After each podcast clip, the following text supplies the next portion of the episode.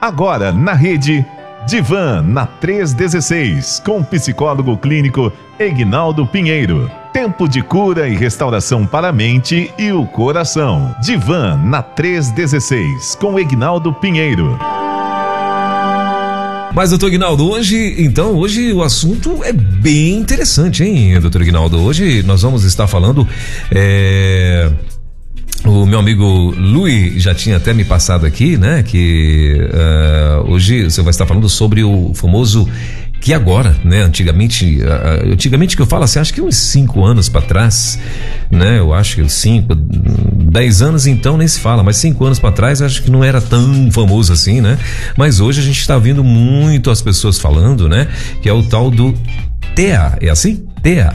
Isso, é, TEA. É o, o, o transtorno do, do, do espectro, espectro autista. Então Isso. é transtorno do espectro autista. É, a gente tem visto muitos, muitos casos, né? E, e inclusive até famosos, né? Que fizeram, é, é perceberam que que não tinham, que não, que, que tinham algumas ou genialidades ou algumas coisas, né, que, que tinham e tal, e foram para pesquisar e descobriram. E o TEA, ele tem aí. Uh, uh, níveis, né? Graus, não é isso? Uh, isso. Pra, quanto maior o grau, claro, aí mais comprometida é a pessoa, né? Que, que, que, que tem aí esse transtorno. E, mas eu queria que o senhor falasse um pouco, doutor Ignaldo, assim, nos introduzindo a esse assunto, o que que é o transtorno do espectro autista? Então é interessante a gente observar isso, pastor Elber, e é muito bom porque hoje tem se falado bastante, tem até o, o pessoal fala os teanos, né? É, temos a, a, as, as, políticas públicas que estão investindo para esse cuidado, para poder é, trabalhar com o, o, esse transtorno do espectro autista, a pessoa e também a família, e é muito importante buscarmos o conhecimento. O assunto é vasto, né? Uhum. Tem muita, muita questão que hoje vai se falando mais, então a gente vai buscando é, a questão do, do, as informações, e isso é é, importante para cada um. Então, o autismo, né? Ele é um o, o TEA, né? O transtorno do espectro do autismo é um transtorno do neurodesenvolvimento que traz prejuízos na comunicação e interação social e no comportamento da criança. Uhum. Nós vamos, vamos até o final do mês estar falando um pouco e tem assunto para mais ainda meses para a gente conversar. Mas estaremos falando numa abordagem geral e, e, e também é, traremos no final, no último programa desse mês, uma pessoa para falar sobre isso, uma pessoa conhecida que vai dar o seu testemunho também em relação a essa questão. Então é importante é, observar que a pessoa que e geralmente a gente fala muito de criança e semana que vem vou falar sobre o diagnóstico tardio que é do adulto mas é, nós vamos observar aquelas dificuldades na interação social. Já tem filmes que mostravam é, crianças em relações por causa do seu foco, né? Uhum. E aí é, isso a pessoa, a criança, como ela percebe o mundo, como ela interage com os outros, né? Os desafios é, sociais. Então, o autismo ele é uma condição crônica uhum. de uma deficiência neurológica e não é uma doença. É fantástico quando você observa, e é importante estarmos atentos, porque sempre a gente fica falando entre doença e, e cura, né? Uhum. E aí o, o, é uma condição crônica, o TEA, o transtorno do espectro autismo, ele é uma condição crônica, uma deficiência neurológica, não é uma doença e é, o que, vai se observando que ela tem, foi bom o pastor falar, a questão dos níveis. Então, uhum. são três níveis que são observados: nível 1, um, que é o leve, nível 2, que é o moderado, nível 3, que é o severo. Que antes era, era pesquisado, era, era trabalhado, enquadrado, que fosse uma forma de autismo, né? Uhum. De esquizofrenia, perdão. E aí ah, muitas pessoas pensavam que estava ligado a essas experiências negativas né, por, causa, por causa do, do, da forma da criação, né? Mas isso aí foi refutado pela ciência e é importante estarmos atentos. Então, o autismo, ele, as causas dele estão, estão, estão é, tem, eles colocam lá que é poligênicas e multifatoriais. Uhum. São centenas de genes envolvidos e diversos fatores, também sendo genéticos e ambientais. Então, na grande maioria, pensa-se na questão genética, né, que é a, a dali na formação, cerca de 98% de casos, né? E aí existem os fatores ambientais também que vão aumentando a questão do risco, do cuidado, né? A gente observa isso, a, a idade avançada dos pais na, na, na concepção do, da criança, o uso de, de, de substâncias, né? Uhum. Como maconha durante a gestação, né? Infecções que acontecem, várias outras coisas que vão acontecendo. Então, é, são fatores que acontecem ambientais e tanto genéticos. Mas o que importa é que a, a prática clínica tem investido e isso tem trazido uma melhor qualidade de vida, né? Uhum. E isso é importante é, e quanto mais é, mais rápido, quanto mais precoce, quanto mais cedo se tem o diagnóstico, melhor é para poder ajudar essa criança no seu desenvolvimento. Quando nós falamos de, do tardio, é porque pode ser também observado e, e a pessoa vai compreender já numa idade mais avançada, adulto. Então, quando se fala de níveis, igual o pastor falou, e eu vou parar aqui um pouquinho, né? É, quando se fala de níveis, são a questão do suporte que a pessoa precisa para o dia a dia, né? Então, assim, o nível 1, ele é conhecido como leve, né? Ele, ele consegue resolver algumas coisas, se lidar com a questão da vida e o suporte é menor. O nível 2, que é o autismo moderado, já quer um, um certo momento de um, uma, uma atenção maior, e o severo, que é o nível 3, que precisa de desse cuidado. E a outra coisa de um cuidado maior, né? De, uma, uhum. de um, um, aporte, um suporte de, um, de, um, de uma outra pessoa, dos familiares. Uhum. E aí é interessante também Olha só para nós aí, pastor. É, geralmente a gente fala que a mulher fala mais, né? Ela se expõe mais, mas no caso do autismo é, é mais recorrente no masculino do que no feminino.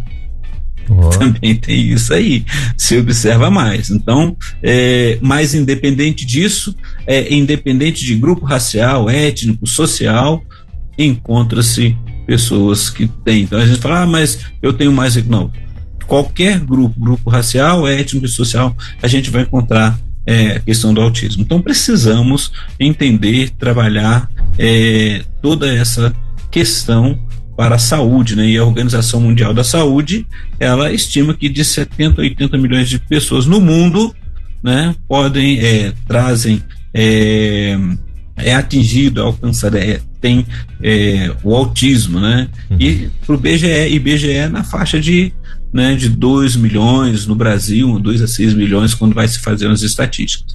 Então, observa-se que precisa de um cuidado, precisa de um heterossuporte. As leis, e aí nós estamos vendo, principalmente voltando agora às aulas, as infor a informação ela é a melhor maneira de se cuidar de cada um, pastor.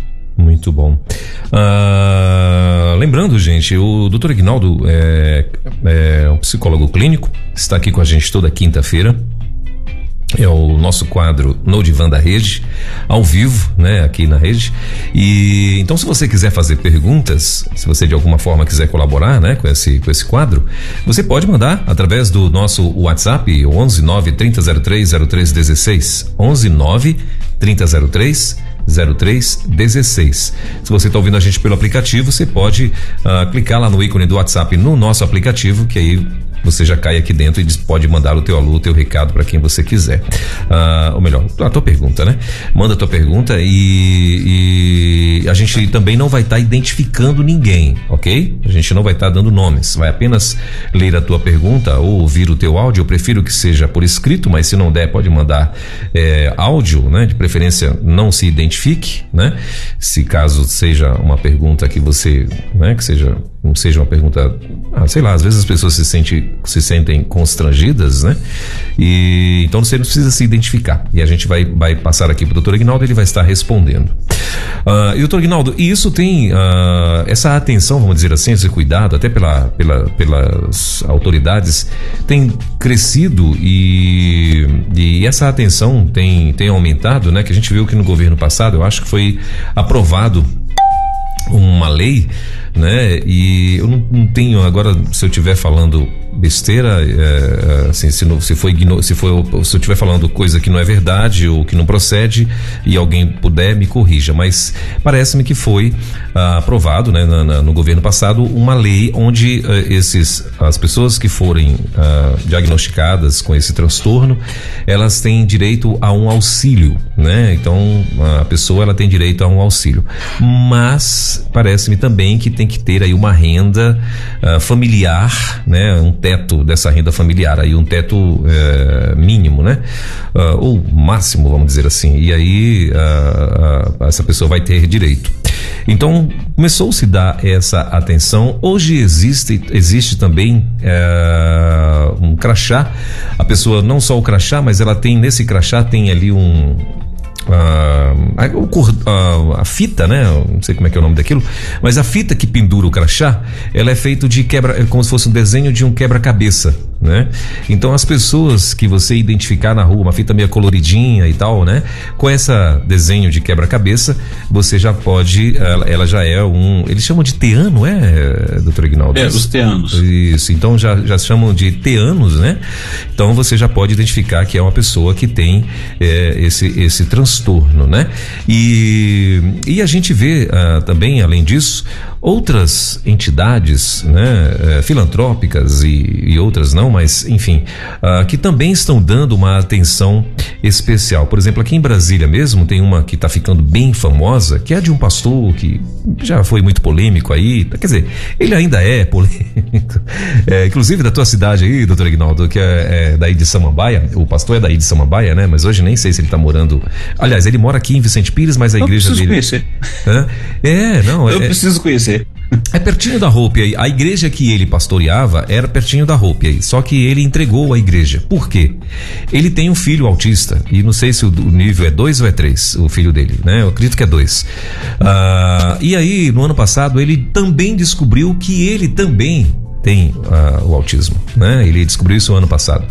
E, e aí, como ele tem muitos projetos sociais, e são projetos sérios, né? A gente acompanha ele já bem há bastante tempo. Eu posso até falar aqui, não tem, acho que não tem nenhum problema, até porque ele é uma pessoa pública, é, que é o pastor Anderson Silva, conhecido mais como o tatuado, que ele é todo tatuado.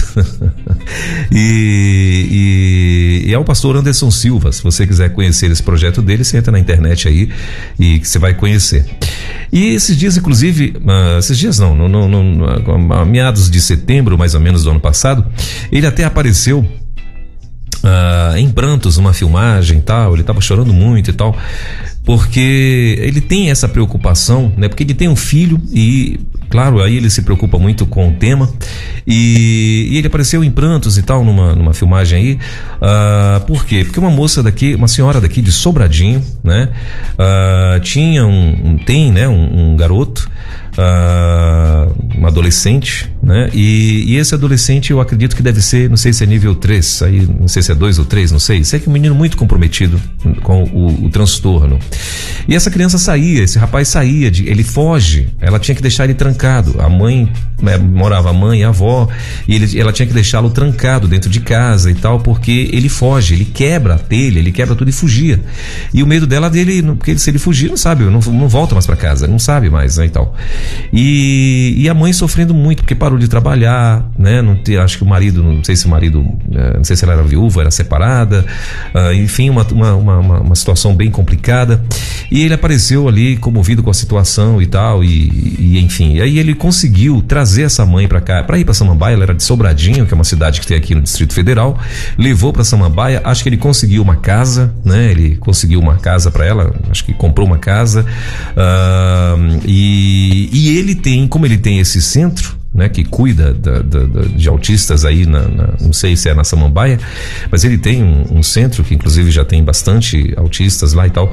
Então ele de alguma forma ele dá um apoio. Não sei se, essa, se as pessoas ficam lá é, 100%, mas acredito que não. Mas ele dá um apoio para essas pessoas, para as mães, principalmente para as famílias. Então a, a, o que eu estou querendo, aonde eu quero chegar? Eu quero chegar ao seguinte. É porque a família, quando tem alguém, né, e se for no nível mais onde precisa, como o doutor Ignaldo já falou, de um, de um de uma atenção especial, né? A família precisa de um acompanhamento também, né, doutor Ignaldo? Porque assim, uh, principalmente no início, né? A gente vê. Hoje a gente vê na, na tem na internet aí um, um, rapaz que é bem famoso, que tá bem famoso já na internet, que também é autista, ele deve ser, não sei se é nível, deve ser nível 2, é, que é o Ricardo. É um, na verdade, um moço que já deve ter mais ou menos uns 50 anos. Também bem famoso na internet, que a mãe fica filmando ele e tal, e ele faz muita coisa assim que acaba se tornando engraçado, né? A, a, a, o, o, meio de, a forma de comunicação dele e tal. E a mãe hoje ela, ela diz assim: eu agradeço porque hoje eu não estou só. Né? A gente tô, tô na velhice, a mãe já está com 60 e poucos anos, não sei se 70, e, e a gente vê que ela se diverte com ele, né, e tal, e, e enfim, ela disse que hoje ela não está só e tal, mas ela, em algum momento, ela já comentou que lá no início de tudo foi muito difícil para ela, né? Então a gente vê que hoje tem muitas famílias que sofrem muito quando descobrem e dependendo do nível, né? Porque, uh, por exemplo, no caso desse pastor Anderson Silva, ele descobriu ano passado, né? E o dele, né? ele, ele percebeu que tinha algumas coisas. Ele é um cara fora da, da, da caixinha mesmo, assim, fora do normal. Ele é um cara muito inteligente, né? E então, assim, é, é, é, é, um, é um, ele tem uma uma, uma, uma, genialidade, né? Que às vezes, né? Vê o Messi, né? O Messi também é uma pessoa que tem, acho que é isso, né? Autismo. E ele tem uma, uma genialidade. Então, alguns autistas têm uma genialidade. Aliás, tem artistas no passado que foram descoberto isso, né? E tal. Mas eu quero, aonde eu quero chegar, doutor Graldo, é exatamente isso. O que que as famílias que descobrem ou que têm né? Uh, uma criança uh, uh, que descobriu aí e tal. O que, que o senhor aconselha a essa família a fazer, né? Porque eu sei que no início é muito complicado porque as pessoas às vezes não sabem o que fazer. Que era o caso dessa mãezinha que o, que o pastor Anderson Silva eh, socorreu e tal. Ela não sabia mais o que fazer com a criança. Ela estava quase que algemando e deixando ele algemado porque não tinha mais o que fazer, né? O que, que o senhor aconselha as famílias aqui e se tem uma, uma saída de outros órgãos que podem, de repente, dar um apoio maior né, de, de, de, de orientação e enfim. Não tenha medo de buscar informação. Não tenha medo para a família, é porque assim, é, eu vou depois passando, já falamos ó, um, um tempo passado, então agora especificamente, especificamente em relação a esse transtorno, né? A gente vai mostrar aqui a diferença de doença, de uhum. transtorno, né? E, é, pra, e de síndrome, para a gente poder é, ter uma ideia em relação a isso. O que que acontece? Porque muitas vezes a gente tem todo um sonho, a família começa ali, e aí a gente pensando em criança, né? A gente uhum. projeta, os pais projetam aquele sonho da criança, como que vai chegar, como é que vai ser, porque são os seus sonhos em relação àquele ser, aquela vida que está chegando. Não está nada errado em relação a isso daí. A questão toda é que quando tem é, uma, um, uma síndrome ou um transtorno, e quando a pessoa vem a descobrir, muitas vezes é um pouco mais tarde, porque é, pode ser fazer o diagnóstico antes, bem mais cedo, ou então a partir, geralmente, quando conhece a partir de 13 anos, né? De 3 anos. E aí começa, é, já tem um, um, tempo de perda, né? Mas a gente precisa investir independente disso. Então, muitas vezes a gente fica, é, vem aquela é, sentimento de culpa, onde eu errei, o que, que eu fiz de errado, por que, por que comigo, por que está acontecendo comigo? O que, que eu vou fazer? Aí se esconde muitas vezes da família, é, esconde dos vizinhos e, e, geralmente alguém da família, geralmente a avó, o avô, então ele fala assim: tem alguma coisa diferente aí, tem alguma coisa errada. E aí não, é normal, e aí a gente fica com muito medo em relação a isso. Então, soube. Por isso que hoje tem as políticas públicas, tem é, para cada nível para poder auxiliar realmente e, e trazer um, uma melhor qualidade de vida, né? Ah, então é buscar informação. Quanto mais cedo é diagnosticado, é percebido, é, tem, você pode trabalhar muito mais para que ela possa remir, né? Às vezes a pessoa está no, no, nível 3 e ele pode ter condições de ser trabalhado, investido nele, de chegar no nível 2 ou nível 1. Um. E outra coisa que o pastor falou é que tem aqueles dois extremos, né? Tem a pessoa que, que tem é, o, o, o TEA, o transtorno do espectro autista, que está no nível 1 e ele é super dotado, uma pessoa inteligentíssima, mas mesmo assim precisa ser trabalhado tudo isso. E tem aquele que está no nível 3, que é um grau mais severo, e ele precisa sim de, de, de ali estar sendo acompanhado de alguém auxiliar. Possivelmente essa mãezinha aí está no, no nível 3, o filho está ali. Mas quanto tempo, quanto de informação pode ser obtido sem ter vergonha é o filho, é aquela pessoa que você ama, é o seu filho, porque para quem está de fora é muito fácil ver as coisas, né? E dizer do outro. E a gente tem muito medo dos pré-julgamentos. E aí imagina você tem esse diagnóstico, ou às vezes acaba tendo um diagnóstico tardio com a criança já na escola, e aí tem aquelas dificuldades de atenção, de aprendizado, e aí a pessoa fica assim, não, meu filho não, não pode, e, e, e o medo né, que, que gera nas pessoas do, do bullying, do, de como vai ser tratado lá, naqueles cuidados, né? Então a gente vê tudo isso que os pais, né? Principalmente quem está muito próximo, então não posso dizer qual o nível mais o pai ou a mãe, mas os pais eh, vivenciam esse medo e às vezes a questão do recurso. Por isso temos sim tem sido investido em políticas públicas para poder auxiliar os pais, para poder trazer uma melhor condição e auxiliar tudo isso.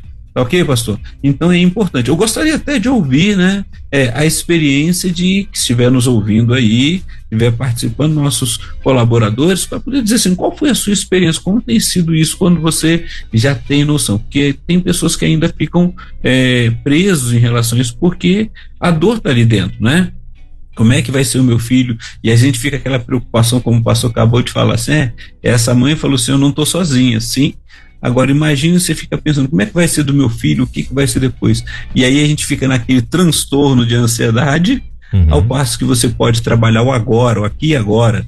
Então, a presença da família, isso é muito importante. E algumas coisas, pastor, é importante a gente observar, né? É, saindo um pouco da questão do transtorno do espectro autista, mas ele vai estar presente, a gente vai observar o seguinte: é, hoje nós temos uma questão do individualismo muito grande, uma correria muito grande, e aí uma criança com, com, com dois, três anos já está com aquele celular na mão para poder distrair e ficar, é, deixar os pais trabalharem, principalmente quando chegou a questão do, do trabalho remoto, o trabalho home office também quais os riscos? E aí a gente vai falar daquele nosso tempo, né? Que é diferente do tempo de hoje, então precisa se trabalhar isso. Mas a gente tinha assim: você tinha um, tem um filho, geralmente tinha contato com outras crianças, geralmente estava com a avó ou avô ali, que conversavam muito. E essa criança acabava desenvolvendo. Então, assim, a gente precisa estar muito atento. Por isso que quando vai é, buscar o diagnóstico, vão se trabalhar, observa-se a família porque assim, se é uma família que todo mundo é calado, não gosta de conversar ou não, não, não, não se interage, aí você pode trazer um diagnóstico falho, né? um cuidado que a gente precisa ter, porque a criança onde tem, é, às vezes a gente tem, tem aquela faixa etária do desenvolvimento infantil, do desenvolvimento da criança, o momento que ela começa a engatinhar, então os pais sempre estudam, principalmente a mãe, né? Aquele momento que você quer ver ela começar a falar as primeiras palavras, e sempre a gente quer que fala papai primeiro, né? É. Ah, tem um, um vovô que tá chegando aí, né? Esse vovô novo aí que já falaram, que vai estar tá com o netinho, né? Já falando, ensinando, conversar, e aí a gente vai observando esse desenvolvimento, essa interação social. Então tem muitas crianças que não aprenderam a conversar porque ninguém conversa perto. Minha, a minha falecida mãe falava isso, né? Não, tem que conversar, você tem que, né? Porque para desenvolver a fala, ela precisa estar tá ouvindo e precisa querer também. Então são todos os cuidados que a gente precisa. E em observando que há aquele, a gente usa o DSM-5 para poder é, avaliar e que tem um diagnóstico de autismo, aí sim vamos buscar os meios, as informações que são fundamentais, pastor.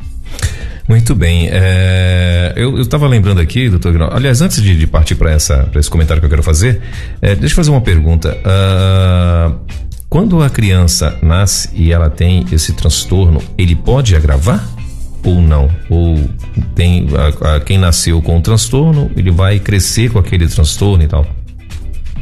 Geralmente cresce com o transtorno, Uhum. E aí o que você vai precisar de observar são os níveis, né? Uhum. E aí quando é avaliado isso antes, por exemplo, tem, tem literatura que mostram, né? Tem um casal de pastores que é, é ele e a esposa estudaram justamente sobre isso e, e trabalharam por causa do filho que e aí a gente vê um, um, um, outro relato, né? Não lembro se é esse casal, mas em que a pessoa estava no nível 3 e conseguiu ir para o nível 2. Ou seja, conseguiu ter uma interação melhor, porque a família teve, buscou a orientação, a família foi fundamental terapeuticamente na vida dessa criança em casa, uhum. e essa criança conseguiu interagir, consegue interagir melhor é, na sociedade. Tem um, nível de, de, de, suporte que precisa, sim, mas ela consegue pelo menos é, ter esse melhor cuidado. Então, as políticas públicas, os, as questões de saúde, é justamente para poder acontecer isso. Tem aquele que chega numa idade que ele não vai, não vai mudar, né? Uhum. Mas porque também às vezes faltou esse suporte. Porque você, quanto mais a criança, quanto mais novo, né, ele melhor é. Então, esse caso mesmo do pastor e outros casos, a gente vai observar que é, é diagnosticado agora, tardiamente. E aí ela precisa lidar com várias questões que vivenciou e não conseguia a resposta, não sabia por quê. Né? Aí são os rótulos, são aquelas, aquelas brincadeiras, é, é às vezes os, os pré-julgamentos, que a gente tem essa dificuldade, a família, o quanto que essa família não sofreu em vendo algumas coisas. Então, assim, hoje, com o advento da, da internet, da mídia, do blog, igual o, o pastor citou aí, né, que essa mãe pega e, e filma o filho ali que tem, ela arranja um, um, jeito criativo de poder aliviar a sua dor em relação ao que aconteceu com seu filho, que está ali, que ele nasceu e agora, né, foi desenvolvendo. Agora você pode sim. E aí o que a literatura vai mostrar, ainda tem muitos assuntos para ser descoberto, ainda muitas coisas, mas o principal é que, como ele colocou os três níveis, o nível 3 seria o severo, né? que precisa de um, um, suporte maior, de uma presença de, de, de uma pessoa acompanhando, podendo é, ser trabalhado na infância e conseguir diminuir isso, né? colocar ele uma, uma criança e se tornar um adulto mais independente. O que que a gente quer dos nossos filhos, né? Que cresçam, se tornem independentes, que consiga dar conta da sua própria vida, porque um dia pela lei natural das coisas nós não estaremos presentes. Então, a realidade é o quanto esse suporte, é, quanto mais cedo chegar, melhor é para poder essa criança poder lidar com a, a situação do dia a dia na vida dela. Muito bom. Uh, e outra coisa, doutor Aguinaldo, uh, tem um, o seu, não sei se na, na, na, com a tua experiência ou, ou pesquisas aí, uh, tem sintomas, assim, né? Como que eu faço para eu poder identificar, né? Essa, eh, vamos dizer, uma criança que possa ter essa, essa síndrome, perdão, Isso. esse transtorno. O, Vamos lembrar que a síndrome tem um conjunto de sinais e sintomas que vão ocorrendo junto, né? E vai sendo identificado. E o transtorno, ela é uma condição de saúde mental que causa sofrimentos significativos quando a gente vai observar o que é um transtorno e compromete o funcionamento diário de uma pessoa. Uhum. Então, pode afetar humor, comportamento, pensamento, interação social, né? E aí a gente usa os critérios do DSM-5 para poder trabalhar, é, para poder ir avaliando. É claro que isso também é, é uma avaliação, ela é clínica, então a gente vai observar. Então, olha só, o, o DSM-5 ele traz é, alguns pontos importantes. Por exemplo, uma, a criança tem a dificuldade persistente na comunicação social e na interação social nos mais variados contextos. Aquela criança que não, não, não interage, não conversa, né? aquela comunicação social. Então, ela tem dificuldade de se relacionar e envolver-se de, e de realizar comportamentos não verbais. Então, ela tem essas dificuldades. Tem padrões restritos, então a gente vai observando lá o médico, né, o neuro, neuro é, o neurologista, o neuropsicólogo, o neurocientista vai olhando. Então, os padrões restritos. Ele tem padrões restritos, repetitivos de comportamento e de interesses. Tem a fala repetitiva, né? movimentos motores ou usa objetos de forma repetitiva ou estereotipada. Aí a gente vai falar numa questão do hiperfoco da, da, da criança, né? A pessoa apresenta também apego à rotina e rituais, né? São resistentes à mudança, às mudanças e tem interesse fixo em algo de forma intensa. Tem alteração na percepção sensorial de estímulos do ambiente, que pode ser em excesso ou sem interesse nenhum. Então, o médico especialista geralmente o neuropediatra, que a gente vai, vai ser encaminhado, né? Uhum. Ou ali um psiquiatra infantil, e aí ele vai realizar a entrevista com os pais e vai observar a criança para avaliar o comportamento. Então, quando é, vai é, é orientado para que procure o médico, o, neuro, neuro, é, o neuropediatra, o psiquiatra infantil, o psicólogo, então os pais eles vão ser ouvidos. Eles precisam ser ouvidos precisam ser entrevistados para contar, para vivenciar aquela história, como é que foi desde o momento ali que eles começaram a perceber onde foi percebido. Então, às vezes é na escola, por isso que eu falei, quando vai na escola que é observado, às vezes está lá na, na, nos 5, 6 anos, né? Uhum. E aí, é, mais o neuropediatra, o pediatra, quando vai aquela fase de, de cuidado, logo no início, e observa, ele já orienta os pais. E muitas vezes há aquela negação, não, meu filho, meu filho não. E assim, vai, procura, avalia, procura conhecer, porque é a, é a história seguinte do seu filho. Até e por... você precisa ajudar, né? Nesse desenvolvimento. Então, ele vai dar esses sinais. Né? Ou a gente vai observar assim, de se colocar ele num, numa lista geral, o que, que a gente encontra ali ó, dos sintomas? Por exemplo, dificuldade, como foi dito ali pelo DSM-5 dificuldade na interação social. Então, assim, geralmente é, a gente tem, e é por isso que precisa observar algumas coisas, né? Antes você tinha um contato com muitas crianças. Dentro de uma casa, geralmente era dois, três filhos, quase aquela faixa etária quase próxima uma da outra, né? Uhum. Então ele já vivenciava com outras crianças e sabia que tinha pessoas do tamanho dele. É interessante quando você vai avaliar uma criança que nunca teve contato com outras crianças, ou pouco teve esse contato, ou onde ela ficou, onde ela morou, é, era só os adultos ali, e aí foi criado naquela redoma. Quando vai chegar a encontrar outros da mesma faixa etária, é muito estranho para ela. Tem esse estranhamento, né? Por isso que a gente vê assim, olha, a, as famílias sempre estavam as festinhas de, de, de, de dos, né? Vamos lembrar muito bem disso. Sempre gostei muito das festinhas dos filhos dos amigos, né? A gente ia, levava as crianças e eles interagem. Então tudo isso também é, aprendi, é aprendizado. Se uma criança nunca vivenciou isso, ela já vai ter naturalmente uma dificuldade de interação social. E é sinal, então, se eu avaliar por isso que ela tem é, o espectro autista, não, tem que tomar cuidado. Né? Mas se nessa interação, tanto com os pais com os familiares e com outras crianças, ela tem essa dificuldade, já vai ser observado. Acontece o atraso no desenvolvimento da fala.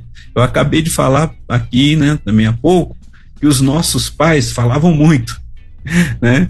Não tinha, não precisava ficar no celular nem nada. Então, assim, tirando a questão quando tinha aquela programação do, das informações que são jornais televisivos, né?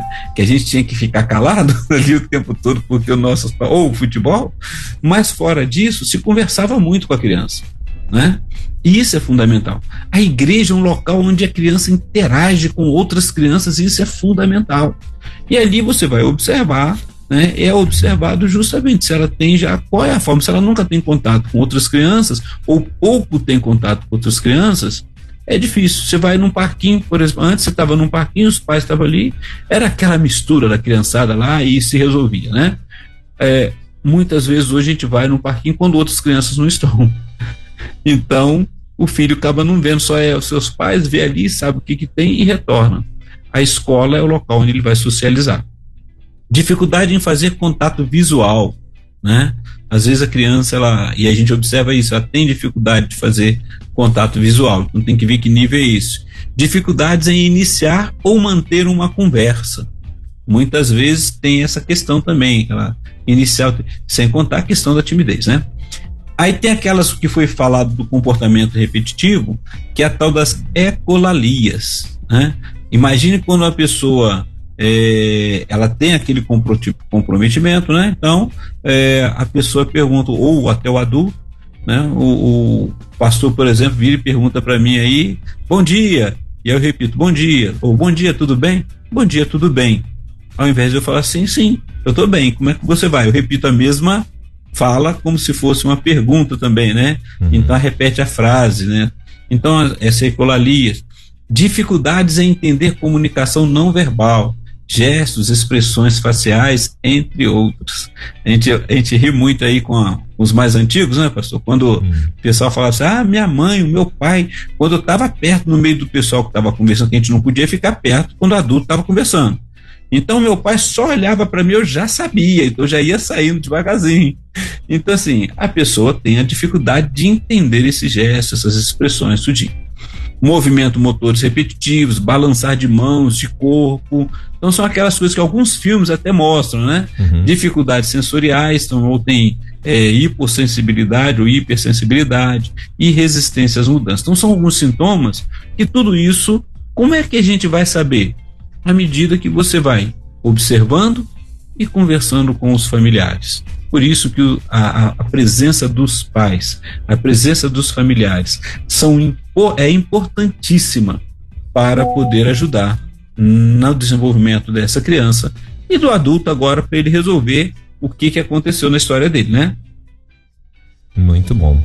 Bom, uh, faltando 12 minutos para as 11 horas, meu Deus, o tempo foi embora.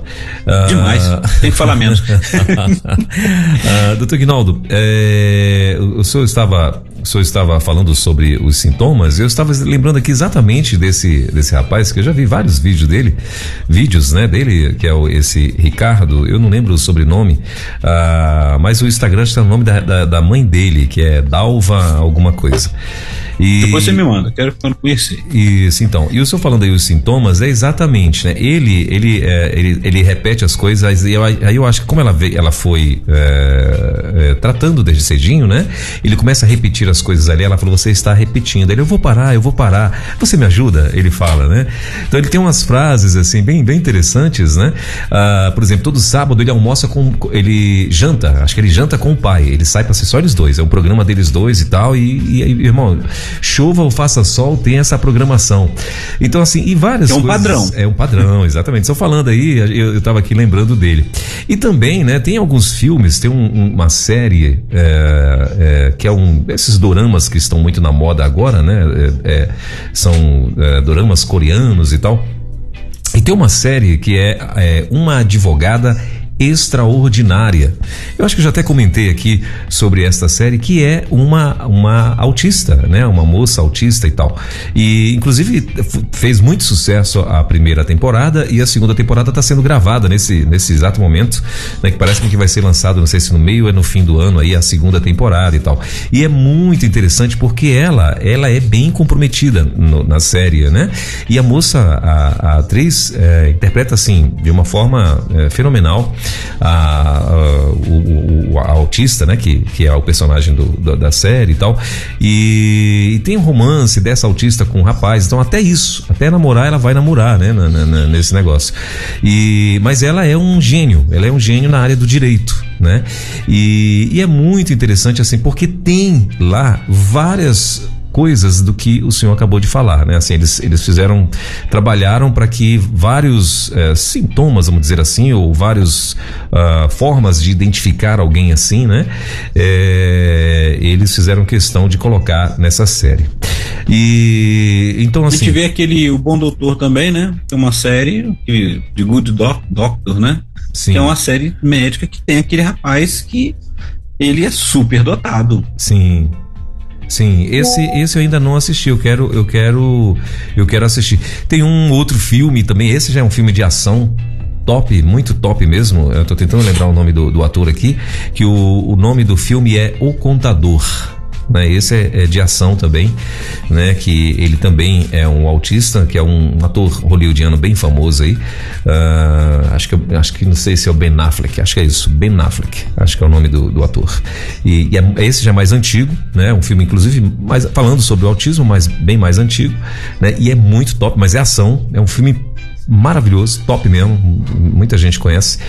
Mas muito bem, doutor Ignaldo, uh, rapidinho, até porque eu já fiquei sabendo também, já me informaram aqui que o senhor tem um compromisso vai, e, e, não vai poder se estender muito aqui conosco. Mas tem uma pergunta, Exato. acredito eu que tem uma pergunta aqui, ou um comentário, não sei. Mas vamos lá, deixa eu ver. Bom dia, pastor Elber, pastor Ignaldo. Estou mandando áudio porque estou fazendo almoço para não ficar muito tempo teclando no celular. É, meu primo, ele, ele tem uma filha que tem autismo. Desde menorzinha a gente sabia que ela tinha algum probleminha de saúde. Uhum. Mas assim, eles não ligaram muito em procurar, entendeu? Tipo assim, aquelas pessoas que tipo não quer não quer aceitar uhum. alguma coisa Admitir, no filho, né? né? Aí agora eles estão correndo atrás do psicólogo pediatra para poder levar ela para ver tudo direitinho. Mas é assim, tem uma idade certa para você procurar um profissional ou não? Ela fez 10 anos e você vê que o grau dela é bem forte, porque assim. Ela é, assim, não, não faz. É muito inteligente, mas. Não, você vê que ela está num grau muito avançado, entendeu? Aí teriam alguma idade certa para procurar? Obrigado, minha irmã, que está mandando esse áudio. É, a idade é agora, né? Quanto mais cedo que se, é, é, essa questão que a irmã falou é uma verdade, né? A senhora colocou aqui, porque assim, às vezes a gente não quer admitir, a gente fica. Porque a gente se culpa muito. é então, muito assim, é comum, é... né, doutor Ignaldo? Esse, a, a, quando, a, quando, a, quando os pais desconfiam, eles vão desconfiar, porque né, a criança vai ter ali alguma, alguma coisa que está normal, né?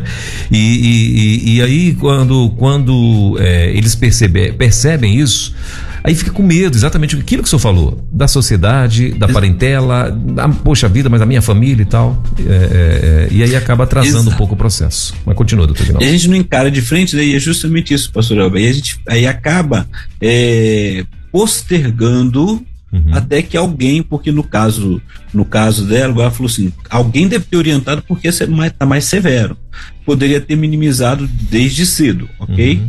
Então, assim, é, a questão toda é que quando chega uma certa idade, ela vai ter que trabalhar, ou conseguir corrigir, acertar algumas coisas para ter uma melhor condições de, condição de vida e o cuidado. Mas a idade é agora, né? Tem especialistas aí, tem uma, uma forma. Hoje a gente tem, eu tenho contato com no WhatsApp, grupo de WhatsApp, tem psicólogos e muitos especialistas em aba que é a análise aplicada do comportamento. Então, é uma ciência em que é, busca compreender as ações e habilidades das pessoas autistas e como elas podem ser influenciadas pelo meio ambiente. E aí, o principal objetivo desse, desse, dessa abordagem da aba é analisar e explicar a interação entre o ambiente, o comportamento e a aprendizagem. Então, assim, vai procurar especialistas, a gente tem é, já trabalhando isso, para poder ajudar é, diminuir os, o prejuízo, né? Os, o déficit para poder essa pessoa poder viver bem e lidar com essas condições e quem sabe, né, a gente vai observar isso, saindo de de um nível 3 para o nível 2, né? E aquela que está no nível 1, que é super dotado, poder também trabalhar algumas coisas que ficaram, é, que precisam ser melhoradas, o comportamento. Então, é, a, a intervenção ABA é justamente para isso e possibilita a ampliação e a capacidade cognitiva, motora, comunicação, a interação social. Então ela vai ter esse, é, os especialistas vão procurando. Então, a melhor forma é diagnóstico, não fique com medo. É muito difícil. Sei que é, quem estiver nos ouvindo nesse momento e se estiver em casa, por isso que a gente pede para interagir conosco, uhum. para falar assim: qual foi o seu medo, qual a dificuldade? Porque a tendência nossa é, é colocar justamente isso, que o meu filho não, o que, que os outros vão pensar, e, e a gente tenta proteger. A melhor proteção é dar a eles os recursos, os recursos fundamentais para que tenham uma melhor qualidade de vida, uma vez que a gente entende que por ser um transtorno, ele não vai ter é, o que a gente tem, chama de cura, porque a diferença de síndrome, transtorno e, e, e doença. A doença, eu tive aí uma dengue, fui tratado, fui curado. né? É, se eu tenho uma síndrome, já tenho alguns comprometimentos, e se eu tenho um transtorno, então se eu vou ter algo que vai estar ali que precisa ser minimizado através de cuidados, através de técnicas, através de acompanhamento. Então, minha irmã, é isso aí. O que já que já levou para já está acompanhando, vai conseguir sim, vai ajudar, vai trabalhar isso daí e vai conseguir é, ver uma melhor qualidade de vida é, para essa criança também. Então, ela é uma condição relacionada ao desenvolvimento do cérebro, que afeta a, forma como a pessoa percebe o mundo e se socializa.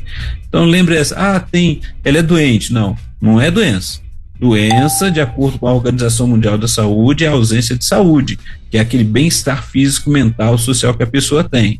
A síndrome já é um conjunto de sinais e sintomas que ocorrem juntos, então pode é, não ter uma causa única identificável, então pode variar em gravidade e apresentação. Né? Então a gente vê isso daí.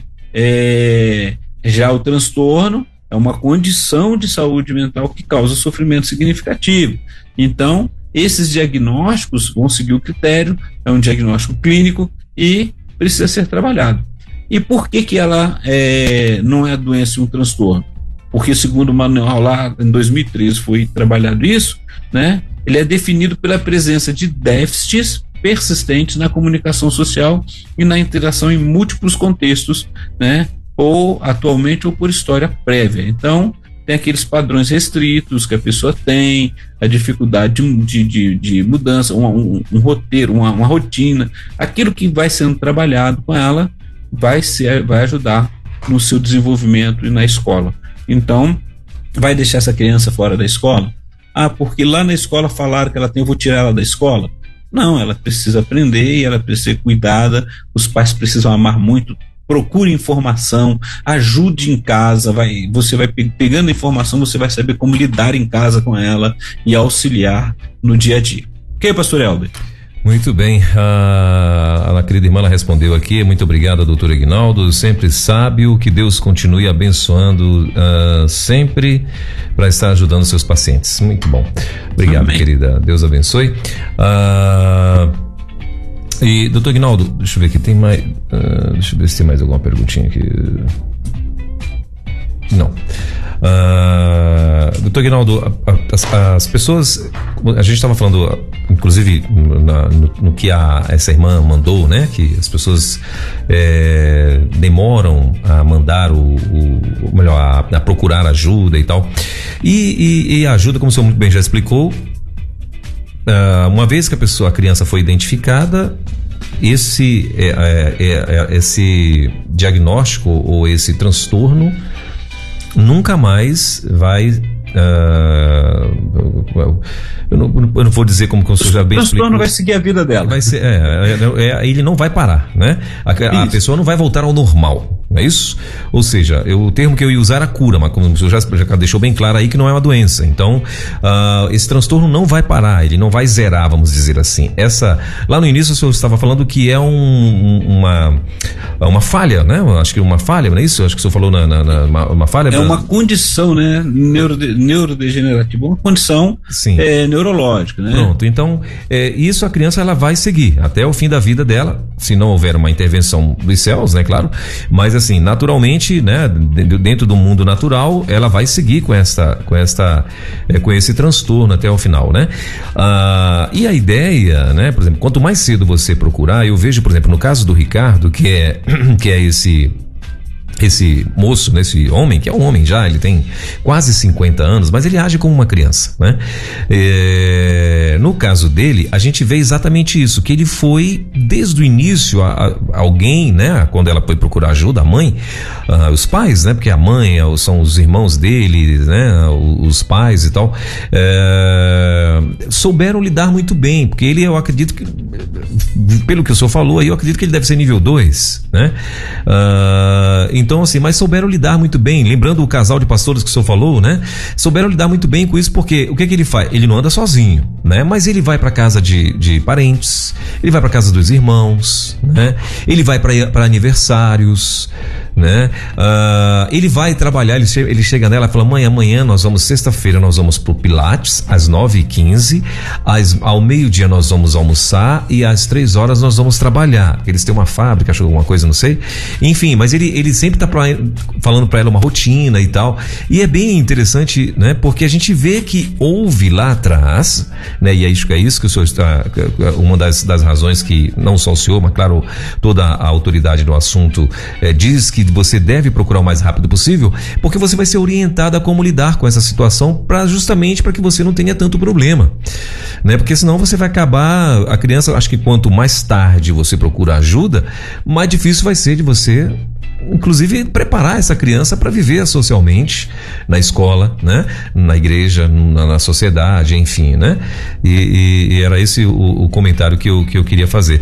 Uh, e aí, doutor Aguinaldo, a pergunta é, porque lembrando do, do choro desse pastor, né, que ele estava inclusive até meio que revoltado, porque lá na, nessa casa vivia a criança ou o adolescente, né, uh, muito comprometido, muito mesmo, o, o adolescente, uma vozinha e a mãe.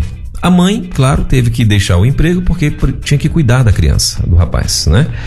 Uh, e os três vivendo da aposentadoria da avó uma aposentadoria de um salário mínimo, né? Eles não conseguiram a aprovação desse uh, desse auxílio para a criança porque diziam que o que a avó recebia estava acima desse teto.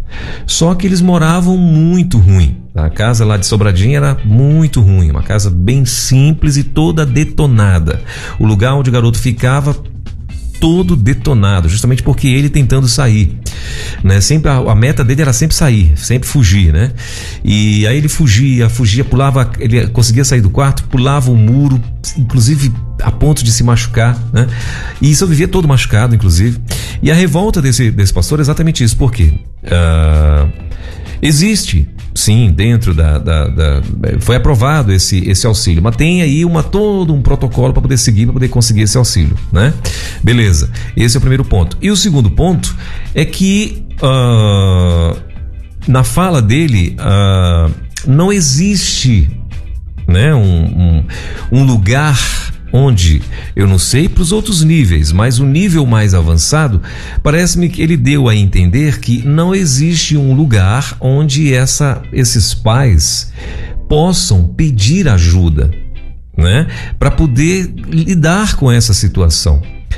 Né? Então por isso que ele pegou, pegou essa família, levou, trouxe para cá para Samambaia, comprou uma casa, uh, conseguiu uh, botar ela num lugar digno para morar e ajudar a mãe, né? Ajudar muito a mãe, porque a, a bichinha estava totalmente perdida, não sabia o que fazer, né? E isso já lutando, imagina, com acho que o garoto tinha 17, 16, era 16 para 17 anos já, e ela lutando esse tempo todinho sozinha, né? Porque não tem o esposo. E, e aí a, a fala, na fala dele dar-se a entender que não, tinha não tem um lugar para que essa família possa pedir socorro, pedir ajuda nesse sentido. Aí a pergunta, não sei se o senhor pesquisou mais sobre isso, uh, ou se o senhor sabe, é, a pergunta é: e essa família não tem condição financeira? Onde que ela acha, é, onde que ela vai para poder é, ser de alguma forma orientada, né? Uh, e acompanhada, porque não basta só orientar, eu acho que tem que ter um acompanhamento, né? Inclusive psicológico para essa família, né? Porque também está ali enfrentando algo, é, é, é, uma novidade, né? Uma coisa difícil de, de se enfrentar inicialmente. Então, é, pastor Elber, a questão financeira é um suporte necessário, sim, uhum. mas o que a gente precisa observar é o seguinte: hoje, por mais difícil que seja, nós temos pessoas que ainda é, não vou dizer que não se encontram, mas todos eles têm um celular e acessam a internet. Uhum. Temos também a questão da pessoa que é, a rede de saúde, a rede pública de saúde, ela vai dar todas as orientações. Às vezes é difícil, é uma peregrinação, sim, que você uhum. vai procurar. Eu por que eu estou falando da questão da rede de, de internet? Porque tem a, as famílias, já que tem, para ter acesso a todo, tudo isso aí, tem que ter alguém que tenha conhecimento, ou alguém que o auxilie, como esse pastor auxiliou nessa condição. Talvez naquela época não tinha tanto recurso igual agora, mas alguém que auxilie nessa, nessa intervenção pública de poder entrar. Então temos as famílias de teanos que estão se reunindo. Há pouco tempo atrás, eu estava pesquisando e tinha uma reunião de família de mães de teanos que estariam reunidas aqui próximo nosso, aqui, na, aqui em Brasília, né? Claro. Na, na, na, na próximo ali da, da Asa Sul ou Asa Norte, eu vi que teria, poxa, que interessante. E a gente observa que a mídia está falando, então a, a, às vezes a dificuldade é o conhecimento e buscar esses, esse, esse meio. Então, assim, você hoje, quando procura essas informações, alguém vai te ajudar está passando pela mesma situação ou já passou e já conquistou alguma coisa, ela vai te dar todos os caminhos da pedra. O importante é busca informação. Né? A gente começa muitas vezes na parte básica ali, que é na rede pública de saúde. E aí na rede pública tem mais nós temos ONGs que trabalham como essa é uma que o, que o pastor falou, mas tem outros que estão investindo, que estão trabalhando isso. Então a informação ela é fundamental para os pais. E aí assim, os próprios pais, né, os familiares precisam ser trabalhados, precisam passar pela, pela também pela questão é, psicológica, entender, cuidar das suas emoções, o que que gerou tudo isso para poder ajudar o outro para poder buscar caminhos. Então, esse, esse, esse garoto aí, que na verdade é uma pessoa já, né, quase 50 anos, o garoto daqui que é 17, mas esse que, que tem aquela rotina que fala, ó, eu vou trabalhar e tudo. Ele foi orientado, ele foi trabalhado e a família está ali próximo acompanhando. Então, muitas vezes a gente fica preocupado com as críticas que os outros vão falar. E é claro que dói na gente quando a gente tem uma criança que, que não, não interage socialmente e o outro vai fazer um tecer um comentário, né? Então é melhor aquele momento do silêncio. Nós vemos que isso acontece também, quer ver uma coisa importante, dentro das nossas igrejas. Então tem, pode ter sim. E como que vai trabalhar? Qual o suporte que a gente pode dar? Buscar pessoas que têm é, a capacitação necessária ali, né? que atendam crianças, que atendam adultos, que conheçam é, os, os, suportes que vêm, igual a questão da, da TECABA que eu falei aqui, que tem sido pedido muito na, nas, nas redes públicas, principalmente nos convênios, pedindo psicólogos que tenham essa formação, pessoas que tenham. Então, assim, há uma busca grande. Às vezes nós não temos o conhecimento, às vezes nós não temos a informação, ou às vezes estamos presos nos nossos pré-conceitos. O medo que a gente tem do outro, do que o outro vai falar, né? Ah, o filho dele tem aquele problema. Não, é meu filho, eu amo e ele tem como ter uma melhor qualidade de vida. A gente pode, então precisa quanto mais cedo trabalhar isso daí.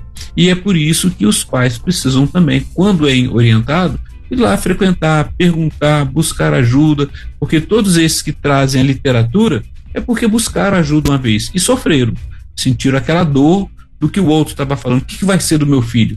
Como é que ele vai ser na vida dele? Comece agora, trabalhar. Ok, pastor?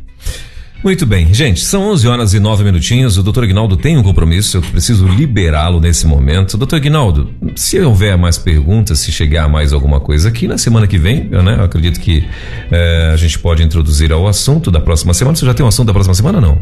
Próxima semana nós vamos continuar falando sobre é, o, o, transtorno do espectro autista e aí falaremos um pouco no, no, no, no naquele diagnóstico tardio, né? Que foi a uhum. pergunta que o pastor falou assim, ah, mas a pessoa tem. E ela adulta, porque tem pessoas que estão sendo diagnosticadas agora, estão compreendendo, e aí vai observar se assim, a dor que passou lá atrás, por que que era assim, uhum. né? E às vezes vivenciou. Então é o momento de fazer as pazes com a sua história, trabalhar isso daí, investir, saber que é uma condição, é uma condição crônica, ela é uma deficiência neurológica, ela não é uma doença. Então é porque a gente sempre fica buscando cura, cura, cura, uhum. né? É, o pastor mesmo citou no, no início ali, falou assim, ah, o normal, o que, que é normal para a pessoa que tem o espectro autista? Se ela já, desde a infância, vem vivenciando o normal, é ela conseguir lidar com essas circunstâncias e poder é, interagir com os demais dentro do limite dela, dentro das condições dela. Então, o que, que o ambiente está oferecendo? Tanto um ambiente social, religioso, né? É, ali onde ele pode ser está vivenciando a história dele. Então, tudo isso. E pode mandar as perguntas ou o seu comentário sem se identificar. E eu vou pedir aí para o nosso amigo Luiz para poder ir anotando tudinho, nos mandando, para a gente ir conversando também. Pode me mandar. E passou semana que vem a gente vai falar mais, continuando sobre isso. E o último programa do mês é com uma pessoa falando da sua história vai ser muito bom, já tô avisando. Semana que vem eu falo quem vai ser essa pessoa, a não ser quem vai ser a pessoa. Muito bom, legal, bacana. Bom, são 11 horas e 11 minutinhos. Doutor Guinaldo, obrigado mais uma vez. Deus abençoe. Bom fim de semana, bom trabalho. E até quinta-feira, se Deus quiser. Até quinta-feira, se Deus quiser. Um abraço a todos aí. Muito obrigado pela participação de cada um. E pastor hoje não falou muito do Netinho. Como é que já chegou o Netinho? Não, tá. É, minha, minha filha tá chegando no fim do mês agora, né? E, e, ah, e, e tá. o bebê vai nascer, uh, a bebê, né? Vai nascer entre, a previsão é entre, acho que 8 e 18 do, do mês, ou entre 10 e 18, uma coisa assim. E depois do dia 8, a qualquer hora pode estar já chegando aí a Elisa. Elisa é o nome dela. o vovô aí esperando a Elisa aí, eu, que maravilha, né? É, já, estamos, já estão até mandando os recados, já estou vendo aí. É, já estamos em reforma no quarto aqui, já para aguardar todo mundo aí. Eita. Isso. Deixa eu caminhar. Um forte abraço, abraço a todos, pastor. Um abraço a toda a equipe. Permitindo Deus, quinta-feira que vem estaremos de volta. Gente, 11 horas e 12 minutinhos em Brasília. Esse foi mais um no Divã da Rede. Uh, que, se Deus quiser, volta na próxima quinta-feira, doutor Ignaldo Pinheiro, continuando aí falando sobre o TEA. É, muito top esse assunto, né? E se você conhece alguém que, né, de repente gostaria de aprender mais sobre o assunto, então, quinta-feira que vem, a gente vai estar de volta com esse assunto. Você ouviu Divan na 316 com o psicólogo clínico Egnaldo Pinheiro. Ouça o podcast Divan na 316. Tempo de cura e restauração para a mente e o coração. Acesse agora a nossa plataforma rede316.com.br.